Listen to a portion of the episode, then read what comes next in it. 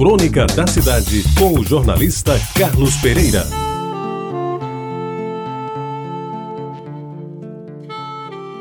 Amigos ouvintes da Rita Tabajara, ela se chamava Rita, mas poderia ser Antônia ou Josefa, nome de gente pobre. Quando eu a conheci, ela já parecia velha, embora sua identidade lhe atestasse ser mulher de 35 anos. Morava numa favela, e parece que à beira-rio, e podia-se dizer que era mãe três vezes. Primeiro, porque na casa onde trabalhava, ajudava a criar os dois filhos da dona, vinda de São Paulo depois da separação. Segundo, porque ao se casar, o marido já trouxera um filho, fruto de anterior casamento fracassado. Em terceiro lugar, porque, cansada dos filhos dos outros, resolveu ter também sua própria filha, com quem dividia os poucos reais que lhe sobravam no fim de cada mês. Amigos ouvintes, ela era pau para toda a obra. Cozinhava bem, arrumava a casa com gosto pela limpeza e, sobretudo, se esmerava quando se tratava de cuidar das crianças. Fazia-se mãe por inteiro, fossem os meninos seus filhos ou não. Não tinha cara feia nem enjeitava trabalho.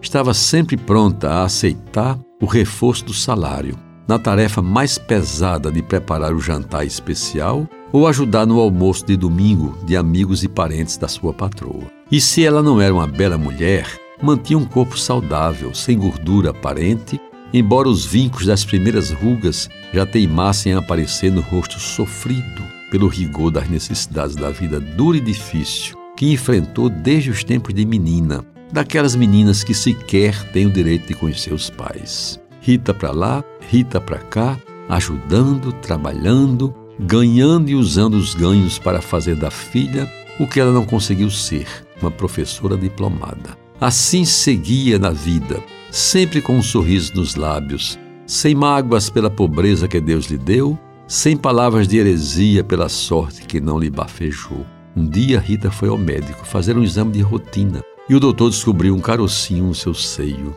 Parecia que não era coisa grave, mas foi recomendado a fazer um exame mais aprofundado. E aí, amigos ouvintes, foi que veio a terrível constatação.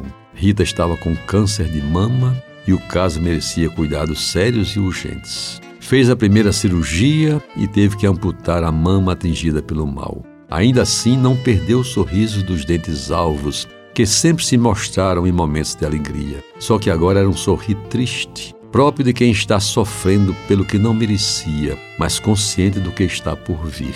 Foram poucos meses de intenso sofrimento, quando a quimioterapia não conseguiu debelar a doença que enfrentou com verdadeiro estoicismo. Seu corpo foi perdendo a forma e cada vez mais sobrava dentro do vestido. Os cabelos caíram e de noite, quando acordava sobressaltada, Rita só pensava na morte que estava a caminho e nas crianças que ia deixar órfãs foi defiando a cada dia que passava, e em menos de seis meses finalmente descansou. A morte a surpreendeu com o mesmo sorriso nos lábios, que foi a marca registrada de Rita, corajosa mulher paraibana, três vezes mãe. Sorriso que a acompanhou durante toda a vida e que hoje é apenas uma lembrança daquele pedaço de corpo que jaz em tosca sepultura num cemitério qualquer da cidade. E é a Rita e a outras tantas pobres mães anônimas, que eu rendo a minha homenagem com especial saudade. Você ouviu Crônica da Cidade, com o jornalista Carlos Pereira.